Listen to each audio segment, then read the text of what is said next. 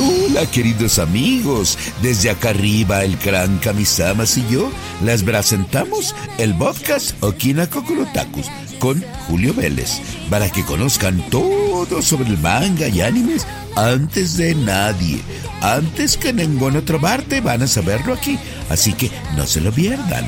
Acá las esperamos.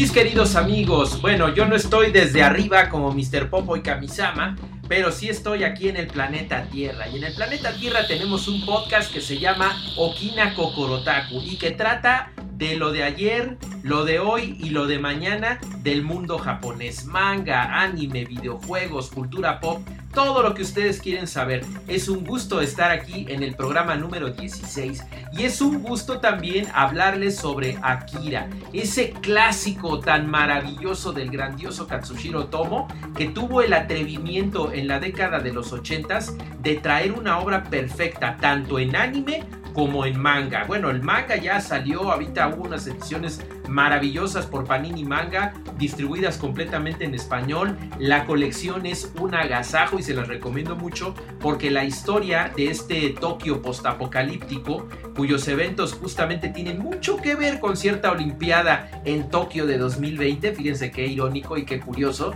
Además de ello, la obra del anime es una piedra angular en la historia de la animación japonesa.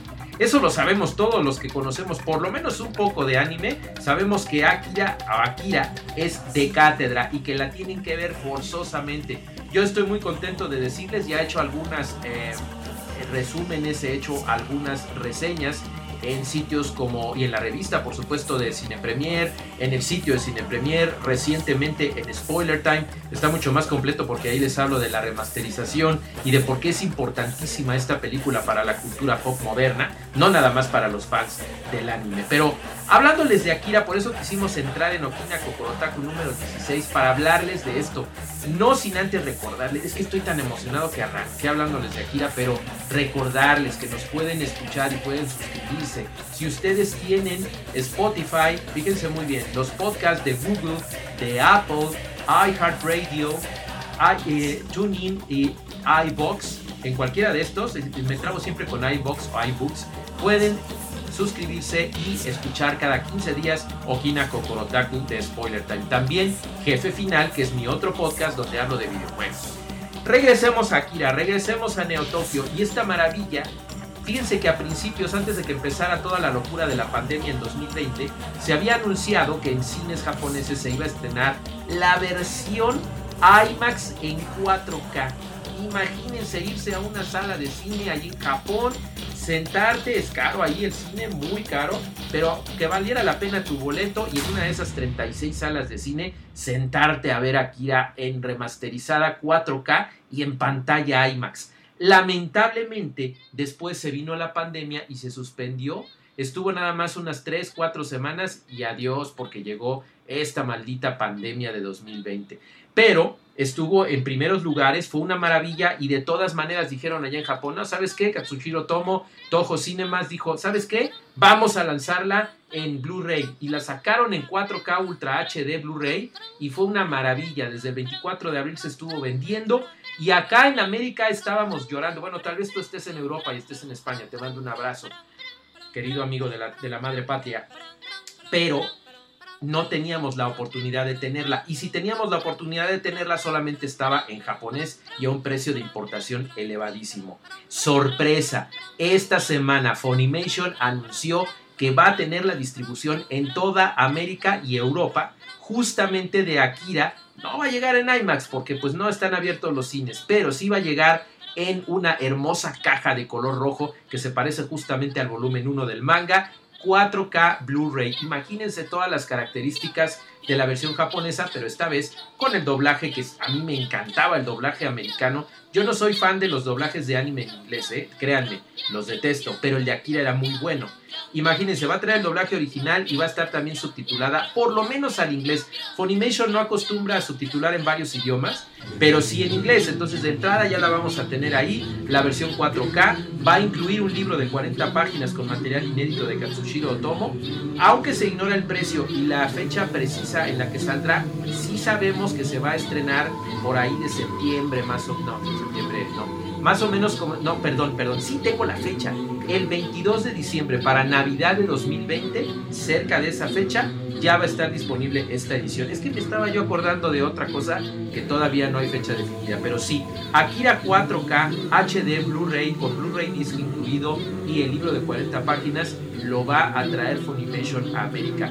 No se la pierdan y les voy a decir una cosa, de aquí a entonces pueden, si tienen suscripción a Netflix, ver la versión del 25 aniversario, que también fue una excelente remasterización de la película del 88 que hicieron hace algunos añitos ya. La pueden tener, la pueden ver en una gran calidad, no 4K, pero a 1080 remasterizada ahí en Netflix. Ahí está ahora mismo, la pueden disfrutar, pero yo les sugiero que vayan ahorrando, porque esta edición de Funimation, que espero que traiga subtítulos en español, va a ser una belleza. Akira, una película que marca un apocalipsis que afortunadamente no estamos viviendo, pero que sí tiene cosas muy interesantes porque llega a hablar incluso de una pandemia. Qué ironía, ¿verdad amigos? Pero bueno, vámonos con lo siguiente porque está muy emocionante el siguiente tema.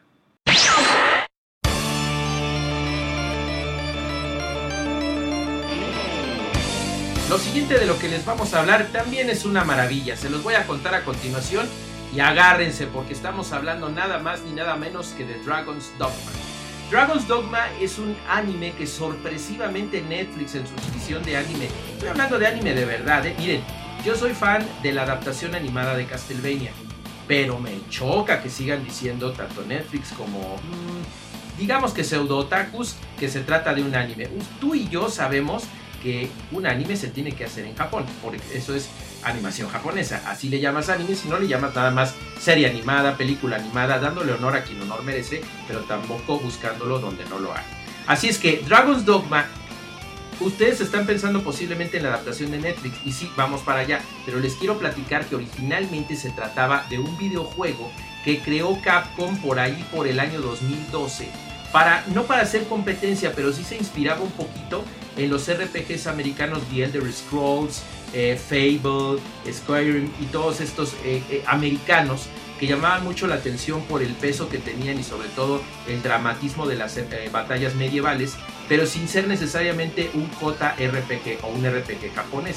Entonces crearon Dragon's Dogma, que tuvo una historia tan sólida y tan emocionante que tuvo una versión ensanchada llamada Dark Horizon, que salió un año después, estuvo disponible más adelante también en PC, en PlayStation 4, en Xbox One e inclusive en 2019 llegó a Nintendo Switch con mucho éxito. Lo que nos sorprendió de repente fue que Netflix nos salió con que iba a salir un Dragon's Dogma también para América. Y eso es de lo que les estamos hablando en esta ocasión.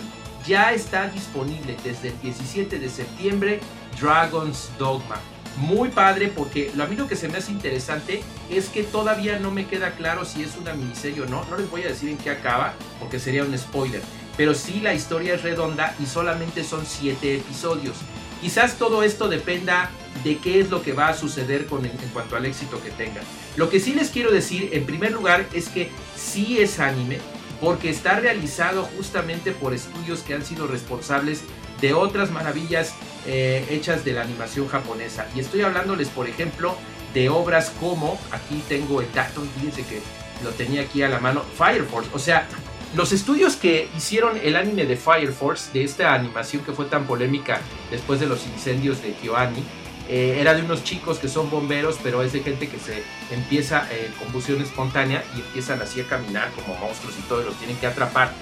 Pero está combinado por Sublimation, Anima y David Production, que son los que hicieron justamente Fire Force.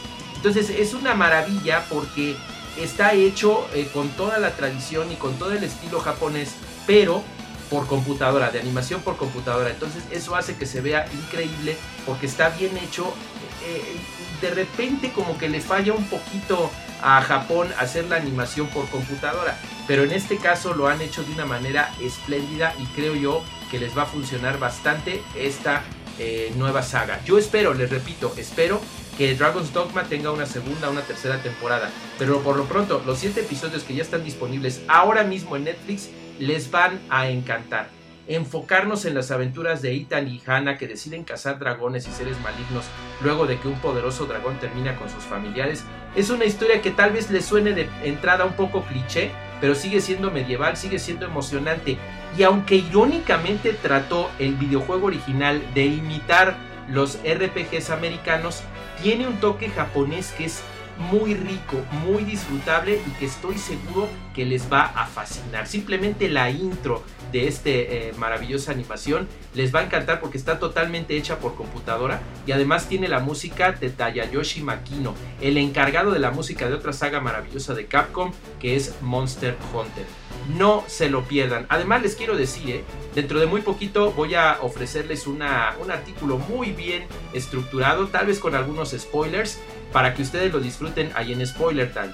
Ahí les voy a platicar de qué se trata, les voy a decir cómo está la cosa, si me gustó o no me gustó el doblaje y todos estos elementos. Pero mientras tanto, ahí se los dejo de tarea, váyanlo viendo para que no se espanten con los spoilers que seguramente les voy a dar en ese artículo. Pero no se lo pierdan, el director Shingu Kai de Ari Cyborg está implicado. Es un anime que está hecho con mucho cariño y que combina con magistralidad efectos 2D con gráficos por computadora o lo que llaman CGI. Se lo recomiendo muchísimo amigos, no se lo pierdan, acuérdense, ya está disponible en Netflix.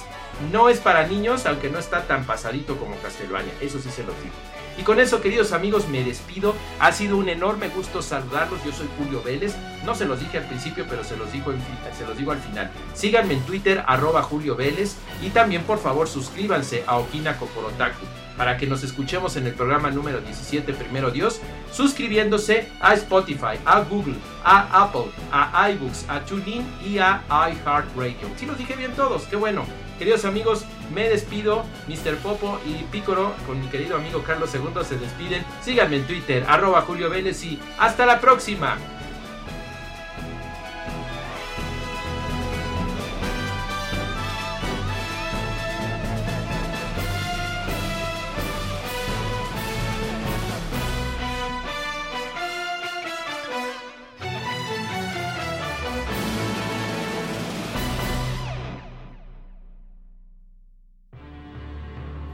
Llevo miles de años en mi castillo y nunca escuché un programa igual. Esto fue Okina Kokorotako y como yo seguramente ya estás enterado sobre lo último en anime, no te pierdas el próximo programa en lo que yo busco cómo derrotar al maldito Trevor Belmont de una vez por